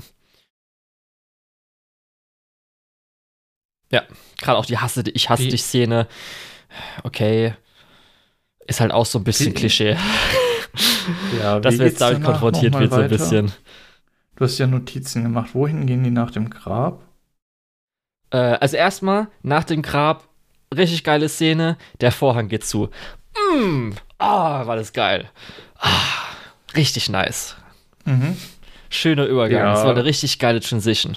Da habe ich auch im Kino ja, so ein bisschen so, oh, so ein bisschen, wirklich. Das fand ich leider nur okay. Das ist Echt? auch für mich ah. rausgestochen, aber ich fand es eher nur so okay. Okay. Nee, danach war die äh, Szene, yo Leute, heute speisen wir wieder König. Weil er kommt natürlich die Sittiche und sehen halt, dass er da ist. Und dann ist halt die nächste Szene, wie er ähm, beim Fleischer ist. Wo ich auch dann dachte, mhm. uiuiui, der Hintergrund. Oh, okay. Wow. Hätte ich jetzt nicht okay, erwartet. Das heißt, wir Film, sind jetzt gut. tatsächlich schon bei den Sittichen. In, in meinem Kopf fehlt da irgendwie noch so ein Verbindungsstück. Warum sind wir vom Grab zu den Sittichen gegangen? Äh, also es ist theoretisch nochmal das mit dem, dass der Stein abstößt und äh, Blitz geht an sie ran und dann mit diesen Meteoriten mhm. gezeigt wird. Aber da ist auch nicht so. Okay, also geht es nicht nur mir so, dass da keine super krasse Relevanz ist, oder? Ja, das ist halt nicht so. Es ist halt so, während er kurz weg ist, ist halt dann so, einen, so eine Szene, die halt äh, recht äh, wie nennt es, ähm, abstrakt ist. Mhm. Mit halt, dass so Blitz da ist und was ich alles und Meteorit, Meteoriten man so sieht und sowas.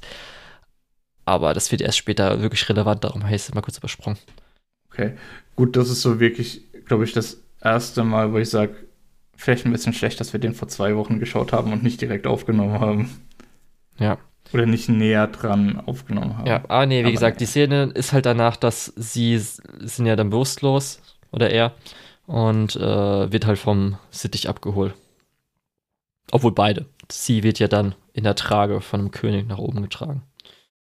Ach stimmt, ja, der König klaut. Also Chemie, wie gesagt, der ja. recht brutale Hintergrund hat mich halt überrascht bei den Sittichen. Äh, hätte ich nicht erwartet, auch wenn ich irgendwie vorher schon gehört habe, dass äh, der Film ein paar äh, Warnings hat, wie zum Beispiel auch Selbstverletzung, was ja natürlich am Anfang war, aber auch, dass es schon Mhm. ein bisschen verstörender wäre. Das ist wahrscheinlich die Szene damit gemeint. Ja, wird halt dann. Stimmt, sie, sie Ja. verfolgen ja dann den Sittichkönig diese Holzstufen hoch. Oder ist es erst später? Nee, nee, das ist jetzt. Wir haben halt zwischendrin mal Ja. kurz, was du vielleicht noch hattest, wie wir halt überhaupt von Himis Haus runtergekommen sind zu dem Geburtsszene, ist ja, wo sie dann durchs Schloss alles durchgelaufen Mhm. sind. Und da auch diese tolle Szene war, wo sie halt dann, wo horiz äh, vertikal eine Kamerafahrt ist, wo man halt dann diese geile Gesellschaft sieht, wo dann irgendwie die Sittiche gut miteinander trinken und da irgendwie so Ja, Einkaufsstraßen das, sieht. das hatte ich auch noch im Kopf. Das war auch noch ganz gut. Ja. Ich habe auch noch im Kopf, dass die sich reingeschlichen haben in dieses Haus, weil die Sittiche das komplett besetzt haben. Aber ich, beim besten Willen, ich krieg die Handlung nicht mehr zusammen, warum die jetzt sich gedacht haben, wir gehen zu den Sittichen. nee, sie wollten ja einfach zur Geburtsszene. Ah, okay, ja, ja. Oh, Also da äh, müssten sie halt okay, ja, ja, jetzt wird's mir klar. Also sie Wir gehen sind von erst zu den Haus Sittichen zum gegangen, dann zu Geburts- dem Geburtszimmer und dann. Genau. Gut, gut, gut. Und jetzt, hab sind sie beim Sittichen in Gefangenschaft, wird halt befreit vom Reiher, wo sie jetzt dann äh, Mhm. geile Buddycops sind, versuchen da äh, zu entkommen. Was ich halt. Genau, diese Rallye-Szene ist halt echt cool. Also sie ist halt echt mega. ja. Ja. Und dann, wenn die entkommen mit Himi, ist so dieses erste Mal, wo wir den König wirklich direkt sehen nach der Rallye. Und da sch- schneidet er einfach diese Treppe zusammen. Ich denke mir so, okay, das ist jetzt unser Antagonist. Wir sind, der Film geht noch zehn Minuten oder so. Was ist hier los? ja, und gerade auch, wir wissen jetzt auch gar nicht am Schluss so wirklich, weshalb er jetzt Mahito als Antagonisten sieht. Wo, hat er jetzt gedacht, dass Mahito halt sie retten will, aber eigentlich mag er ihn ja anscheinend nicht oder so. Das war alles so ein bisschen unklar und eher Ja, ich, Ja. ich denke, ich denk, der Zusammenhang ist ja eher so, äh, der Großonkel möchte Himi diese äh, Welt vermachen und der äh, König möchte ihm Himi bringen und oder möchte er Himi nur als Köder, um ihn zum Großonkel zu bringen? I don't know. Es gibt auf jeden Fall genug Motivation. Letztendlich eine direkte Motivation von dem König haben wir leider nicht. Und das ist auch so eine Sache, wo ich ja schon ein bisschen kritisiert. Ja, dann ist auf jeden Fall ganz viel mit dem Onkel, wo wir dann die ganzen tollen Sachen haben mit, okay, er ist halt in seinem Stübchen und baut da an seinen Holzsteinchen rum. Okay, er hat so einen tollen Garten, wo, wo ich auch, darum, die Sittiche sind einfach mega, die äh, Sittiche, wo sind wir hier? Ist das Paradies? Oh, unsere Vorväter. Und dann weinen sie einfach, finde ich super. Die beiden waren Mhm. echt toll. Und ja, dann okay, anscheinend äh, haben die ein vertrauliches Verhältnis, der Großonkel, plus halt der Sittenkönig, der Sittichkönig. Der Sittenkönig. Ja, der Sittichkönig. In Ordnung. Ähm, dann halt Chimi ist dann halt da, wo ich auch nicht weiß, okay, ist es öfters mal, dass sie sich kennen? Triften sie zum ersten Mal? Wie ist da so ein bisschen das ganze Beziehungsmäßige oder so? Mhm. Dann ist halt diese komische Szene, wo dann halt Mario durch den komischen Gang da auf einmal durch die Tür geht. Da habe ich kurz mal nicht aufgepasst, weil äh, da was im Mit dem Kino war, was ich abgelenkt hatte. ja, aber das war dieser äh, Stein über die ganze Wand, die, der ihn dann auch geschockt hat. Bis er in dieses äh, Architektenzimmer ja mehr oder weniger kommt. Ich sage jetzt Architektenzimmer im Sinne von Ja, weiß, dort, du wo der Großonkel die, die Welt designt. Das Ja. haben wir zwischendrin ein paar Mal gesehen. Aber von dort aus gehen wir ja eigentlich auch wieder direkt weiter in so einen Garten und Ja. auf so einen Hügel. Und da gibt es ja so Sachen, dass das immer nur einen Tag anhält, wo ich natürlich auch dachte, okay, Mhm. von Produktion zu Produktion sich rangeln vielleicht oder von Projekt zu Projekt, dass Ja. das Animationsstudio Ghibli vielleicht, dass es halt so ein bisschen, wie es sich immer angefühlt hatte. Gerade als Animator weiß man das ja, dass man Mhm. Und, und hier ist auch so der Punkt, wo es viel zu sehr in die Breite geht. Hier kriegen wir so viele Interpretationsansätze, während wir bisher eigentlich nur hatten, ja, okay, Coming-of-Age-Story, wie er den Tod seiner Mutter verarbeitet. Und hier ist dann so, okay, und ich muss jeden Tag die Welt neu designen und ich muss einen Nachfolger finden. Und äh, ich wollte eigentlich, dass du der Nach äh, Nachfolger wirst, aber jetzt will ich, dass der der Nachfolger wird. Und dann wird ja. da immer weiter drauf rumgebaut und diese Bausteine. Der diese, Meteorit das Sieht cool aus, genau aber 13, gut, dann ist halt der Meteorit halt da. da. Dass es auch genau 13 Bausteine sind, glaube ich. Also die genaue Anzahl äh, stimmt auch mit der Anzahl der Filme überein, die Miyazaki gemacht hat. Und das ist alles so, okay, hier gibt es so viel zu interpretieren. Hier ist nichts äh, so gemeint, wie es dargestellt ist. Das ist alles metaphorisch. Und es gibt dir keinen Anhaltspunkt, wo du anfangen sollst. Und das ist so ein bisschen, Warum packt ihr das alles ins Ende? Ja. Warum ist es nicht ein bisschen mehr verteilt über den Film? Warum gibt ihr uns nicht vorher ein paar Anhaltspunkte? Weil vorher ist es wirklich viel dieses äh, über den Tod der Mutter hinwegkommen, neue Mutter akzeptieren und so, äh, mit ein paar Sprinkeln links und rechts, wo du auch noch mal in Richtung, ah, das ist das Totenreich und ah, hier ist vielleicht so ein bisschen äh, die vergangenen Projekte von Miyazaki reingeflossen in diese Welt. Ist es vielleicht eine Welt, die äh, Miyazakis Filme umfasst oder so. Und dann kommst du einfach am Ende, zu, dann kommt am Ende alles zusammen und wird direkt wieder verstreut in alle Richtungen. So das und das und das und das. Ja, gerade auch, weil das irgendwie so, wir hatten ja einmal auch den einen Shot, der zweimal gleich war, der ja auch so ein bisschen an, mhm. glaube ich, den Shot aus äh, Wandelschloss mit dem Rasen, dem Gras da so erinnert hatte. Und dann auch so, dass halt dieser eigentlich ganz coole, äh, das ganz coole Layout mit halt diesem riesigen Meteoriten dann da ist, aber damit auch irgendwie nicht so ganz was gemacht wird. Ja. ja, alles war so ein bisschen. Und dann hattest du ja schon gesagt, das große Element des äh, Sittichkönigs, der halt dann irgendwie so da so reinkrätscht, wo du auch so denkst, okay, gut, das wirkt jetzt eher einfach so, er hat ein Element gebraucht, das halt nutzen kann für seine Metaphorik, aber das hat halt für mich da auch nicht w funktioniert. Das liegt da so reingequetscht. unbedingt zu sagen. Du kannst ja äh, tatsächlich diese Weltbauklötze mehr interpretieren. Du kannst es natürlich als Bauklötze für diese Fantasiewelt interpretieren. Du kannst es als Bauklötze für äh, Miyazakis Schaffen interpretieren. Kannst es halt aber auch mehr wörtlich nehmen als Weltbauklötze. Und das ist ja dann auch, was der Großonkel macht. Er sagt, hier, nächste Generation, nimm diese Bauklötze und äh, schaffe eine friedliche Welt. Und dann kommt der äh, König, der ja so ein bisschen den Faschismus repräsentiert, versucht's, scheitert und zerstört die Welt. Ich sag nur, das ist auch ein Interpretationsansatz, wenn du es auf die echte das Welt heißt, beziehen Faschismus willst. hat Studio Ghibli zerstört, das würdest du sagen? Ja, äh, je nachdem, was du auf diese Bauklötze interpretierst. Allein das Wort Weltbauklötze, das kann alles sein. Ich habe halt die ganze Zeit im Film gesucht, ob irgendwie man rausfinden kann, okay, das könnte jetzt hier Suzuki sein und das ist vielleicht seine Mätresse und da ist irgendwas im Busch. Aber da habe ich, glaube ich, nichts Gescheites gefunden. Wie gesagt, im Endeffekt, dieser Film ist sehr interpretationsoffen. Ja, dann ist auf jeden Fall bricht alles zusammen und dann muss man halt fliehen. Wir haben dann zwischendrin, als die Eimer von den äh, Sittichen geflohen sind, um halt zum Geburtszimmer zu kommen, haben wir schon erwähnt, gibt es diese Türen, die es in alle Dimensionen und Zeiten geht. Was ich mhm. persönlich auch echt äh, ne, auch cooles Design finde, auch wenn man es schon öfters mal so gesehen hatte. Ja, das ist auf jeden Fall einer der Punkte in dem Film, die mir echt gut gefallen haben. Ja. Und dann auch der, glaube ich, so für mich einer der besten Sätze, Dialoge, Monologe des Films oder Dialogzeilen, sage ich jetzt einfach mal, ist halt die Verabschiedung dann von Himi, die dann auch wirklich mhm. dann wo sich dann gegenseitig endlich mal auch hier, ja, ich weiß, dass du meine Mutter bist, ja, ich bin deine Mutter so ungefähr, mhm. okay. Äh, aber als sie dann äh, den Satz sagt, ähm, für so etwas Schönes wie deine Geburt nehme ich gerne den Tod in Kauf. Mhm. Fand ich schön. Und dass vorher ihr nie was ausgemacht hat und so weiter. Ja, das ist, äh, das ist alles sehr schön und das ist auch so die, das Ende von der offensichtlichsten Plotline eben, wie er seine, äh, den Tod seiner Mutter verkraftet, indem er sie in dem Fall ja sogar gehen lässt.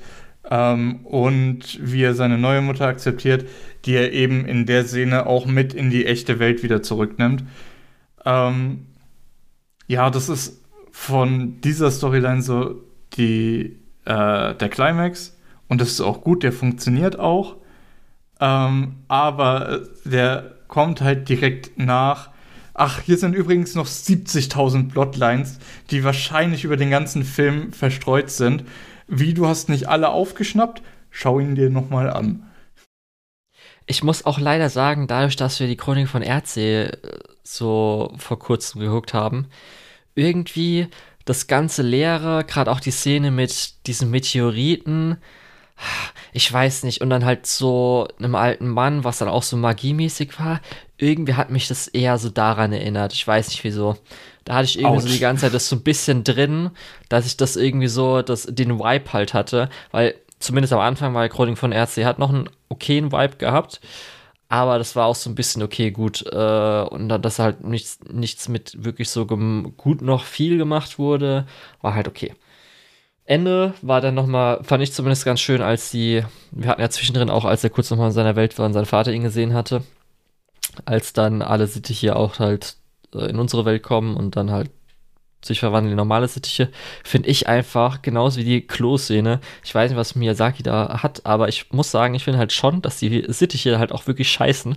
Fand ich echt ein guter, ein guter Punkt. Hat mir echt gut gefallen, hat es dann nochmal wirklich geerdet. Ich weiß nicht wieso. Ja, aber das fand ich. Ich, ich das, kann dir sogar sagen, wieso. Weil das repräsentiert, äh, das repräsentiert die Unreinheit der echten Welt, weil diese Fantasy-Welt dort ist alles so ah.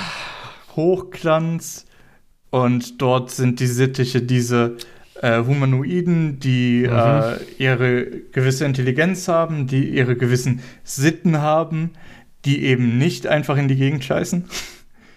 Und also komm, Scheiße ist schon eine recht starke Bildsprache für Unreinheit. Und ja. letztendlich haben wir diese Fantasiewelt verlassen und sind wieder in der echten Welt. Und hier ist eben alles nicht mehr ganz so Hochglanz. Ja, aber drauf geschissen, Lukas. Ähm, ich fand zumindest auch dann so das Klischee, dass er jetzt halt noch was mitgenommen hat und darum sich kurz dran erinnern kann, dass es dann langsam weggeht. Äh, das ist halt das Typische aus allen Disney-Filmen, aus allen möglichen Filmen, wo er in einer anderen Welt war und dann halt, wenn man erwachsen wird, Sachen verblasst und was ist ich alles.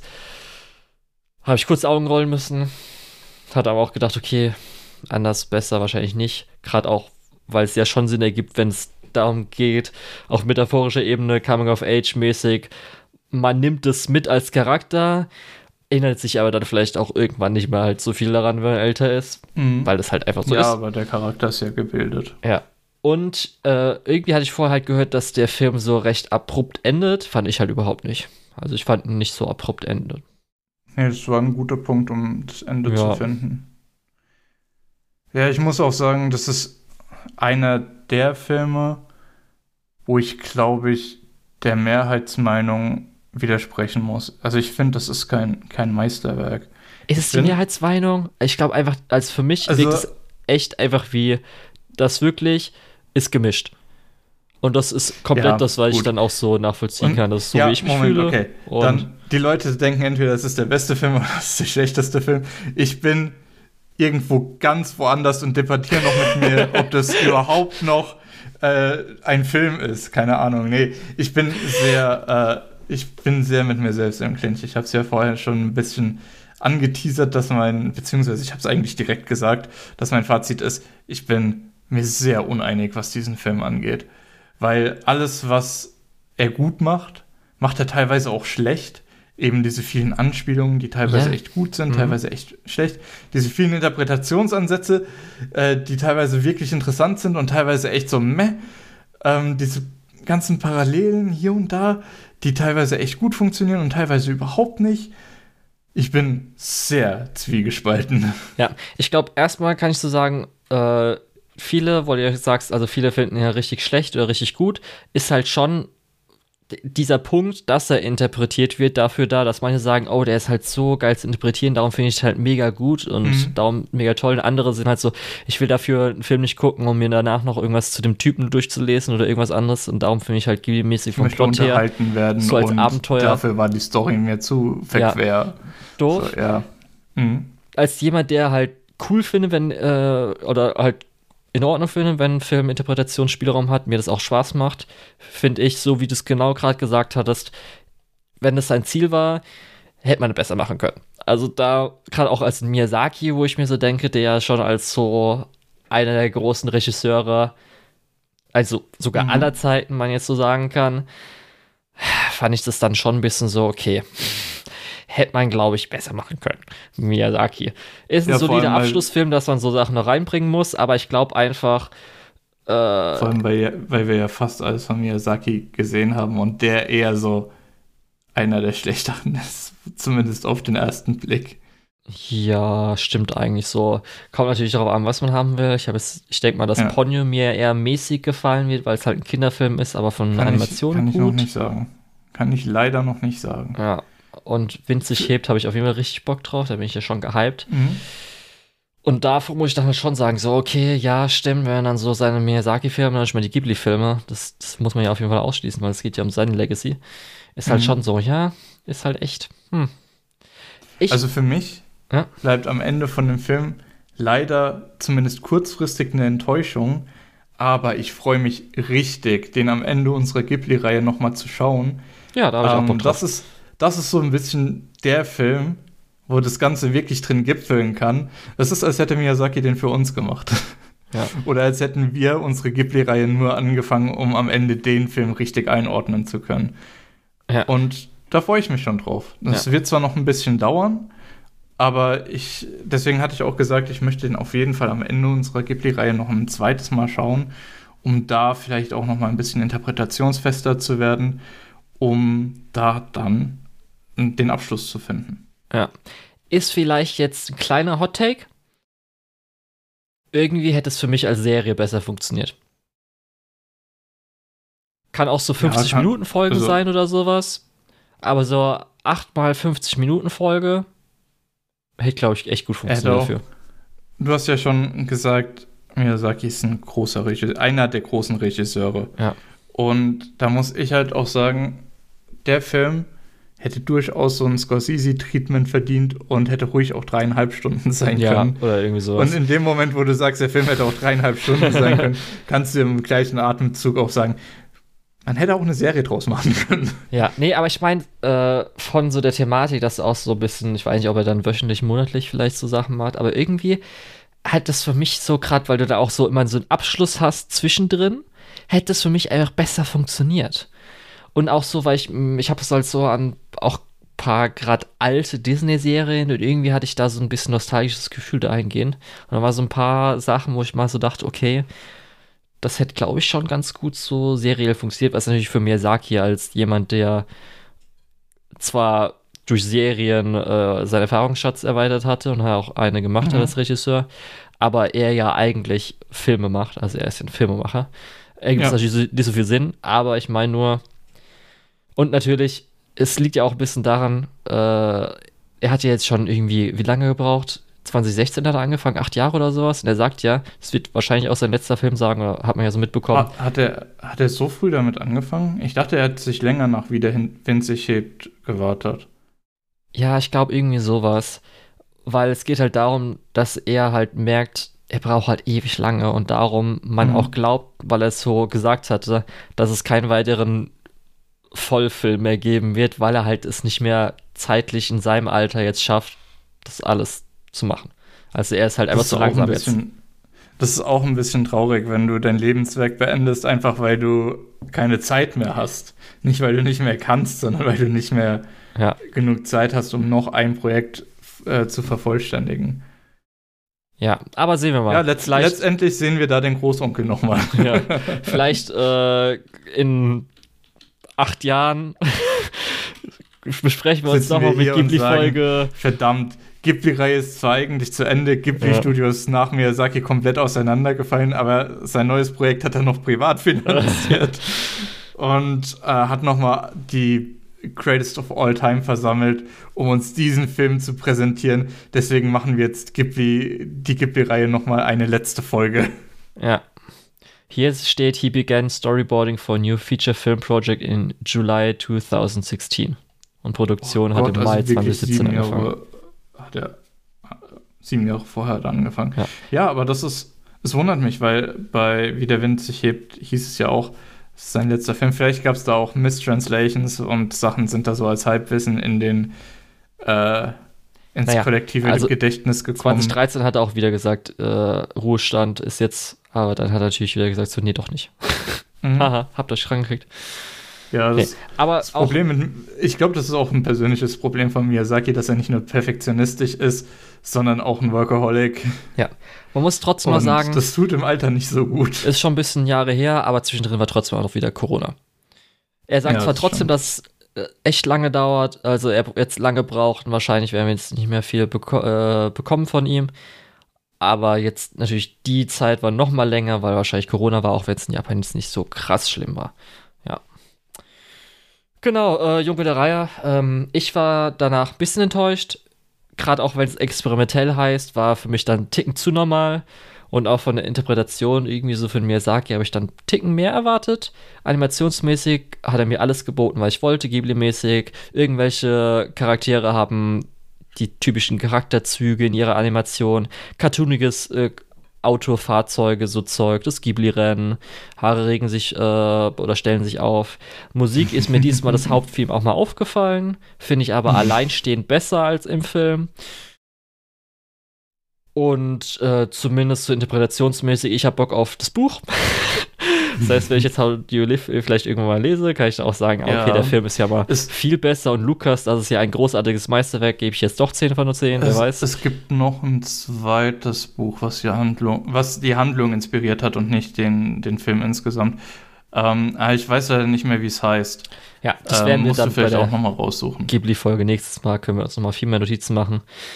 Ja, auf jeden ja. Fall. Dann können wir den Film nämlich auch nochmal irgendwie im Heimkino schauen und nicht im großen Kinosaal, wo wir weder anhalten können, noch irgendwie schnell mal äh, Zettel und Stift rausholen können, um, um uns was zu notieren. Ja. Zuletzt eine, eine Frage an dich. Glaubst du, er wird den Oscar gewinnen? Oh, die, die, uralte Frage, was ist denn noch nominiert? Ja, also ich kann mir vorstellen, dass Suse mir wirklich auch nochmal nominiert wird, aber ich glaube, der größte sind Anwärter. Die Nominationen schon raus? Nee, ne? Nee, ich glaube, der größte Anwärter ist halt dann an Film noch der Spider-Verse-Film, aber das ist ein Sequel. Und ich kann mir vorstellen, Miyazaki-Film, nachdem in den letzten 15 Jahren noch größer sein Legacy so ein bisschen wurde, plus das ist halt sein wahrscheinlich letzter Film, was auch die meisten sagen, darum, ich interpretiere auch zumindest äh, die hohen Wertungen, Kritikerwertungen, auch einmal, dass die Leute halt, dass Miyazaki nochmal größeren Hype erfahren hat, die letzten zwei Jahrzehnte, letzte Jahrzehnt. Also, also ich würde sogar so weit gehen, ja, Animations-Oscar wahrscheinlich, Vielleicht ist er sogar bester Foreign-Film nominiert. Uh, ähm, uh, aber da wird er uh. wahrscheinlich nicht gewinnen, weil Animationsfilm nee, in, in irgendeiner Kategorie außerhalb von Animationsfilm. Wir haben das doch extra eingeführt, damit wir die nirgends anders mehr nominieren müssen. äh, und äh, vielleicht, und das ist jetzt ein richtiger Hot Take, da bin ich mir so zu 20% sicher, dass es ein Thema wird. Äh, vielleicht kriegt sogar Miyazaki einen Sonderpreis für Lebenswerk oder sonst irgendwas. Ah, okay, kenne ich mich in Oscars nicht aus. Ist es so? Ich weiß, ich kenne nur den äh, ich, Disney. Ich, ich, meine, es gibt Sonderpreise. Oscar, den kenne ich, aber mehr weiß ich leider nicht. Ich meine, es gibt Sonderpreise, aber okay. ich habe keine Ahnung. Ich, deswegen lehne ich mich super weit aus dem Fenster und sage, maybe, hm. maybe äh, ein guter Zeitpunkt dafür. Stimmt, könnte sein. Aber Soundtrack, nee, oder? Boah, was gab's denn für interessante Soundtracks? Wahrscheinlich nicht. Wahrscheinlich nicht, nee. Ich habe ja auch schon gesagt, ich finde es nicht mal der beste Hisaichi-Soundtrack. Leider, leider, leider. Ich weiß, da sehen, das sehen viele Leute auch anders, aber. Ja. Ich fand es zumindest schön, äh, nochmal im Miyazaki-Film im Erwachsenenalter zu sein. Ich hoffe, dass wir noch mal was von ihm haben. Theoretisch können wir ja, ich weiß nicht, ob wir noch in der Ghibli-Folge sowas machen, wo wir so diese kleinen OVA-Zeugs-Dinger, die es äh, zumindest zum Anschauen gibt, die nicht im Ghibli-Park sind, ob wir da noch mal was machen. Ja, müssen wir uns überlegen. Ja, aber das vielleicht dann in Zukunft gibt es dann noch mal so ein 20, 30 Minuten von mir, Saki, würde mich freuen. Mm, und natürlich tut mir leid, dass er in seinen Film äh, seinen ganzen Schmerz mit rein bringen musste, wie jetzt irgendwie sein Studio auseinanderfällt und seine Kinder Und das alles nicht auf die Reihe kriegen. doch nur so eher als enttäuschend wahrnehmen. Atakahata auch noch gestorben ist. Ja, aber er ist ja auch äh, pessimistischer Kauz. Oder halt, Ja, weiß ich pessimistisch, sondern eher so. Ich weiß, was du meinst. Ja, mir fällt das Wort Er hat einen nicht sehr nüchternen Ausblick auf die Welt ein. Ja, und Pessimismus trifft es zwar nicht richtig, aber es ist auch kein, äh, äh, es ist auch kein, kein äh, Optimismus. ja. Aber gut. Ich, ich meine auch nicht äh, Nihilismus, weil dafür er kehrt too much. Äh, also er, er macht sich zu viel Sorgen um die Welt, um äh, Nihilist zu sein, aber ansonsten so ein bisschen in die Richtung. Mir hat die Folge heute immer ganz gut gefallen, weil als wir danach aus dem Kino waren, wirktest du auf jeden Fall sehr desillusioniert und einfach so richtig enttäuscht. Ich, ich habe es ja gesagt, ich bin enttäuscht. Ähm, ist trotz, ich sag's jetzt zum x-ten Mal, ist ein guter Film, aber er hat mich enttäuscht. Ich hatte mehr erwartet. Ja. Also 7 von 10 kann ich gut verstehen. Muss ich, ich habe Was noch hast nicht, du denn gegeben? noch gar nichts. So wie auch beim letzten äh, Attack on Titan Film am Ende habe ich auch noch Ja, keine Wertung okay. gegeben. Irgendwie, Okay, okay. irgendwann. Also, wie gesagt, kurz, kurzfristig enttäuscht. Ich will ihn aber noch mal sehen und ich kann mir gut vorstellen, dass ich ihn dann deutlich besser empfinde. Bis dahin habe ich hoffentlich auch ein bisschen Fernseher, und dass das Bild dann noch besser aussieht. Aber wir gucken einfach bei mir. Mal schauen. Ist Okay, ja noch eine bis Zeit hin, dahin. bis wir dahin kommen. Die nächsten Aber sechs bis- Episoden Ghibli.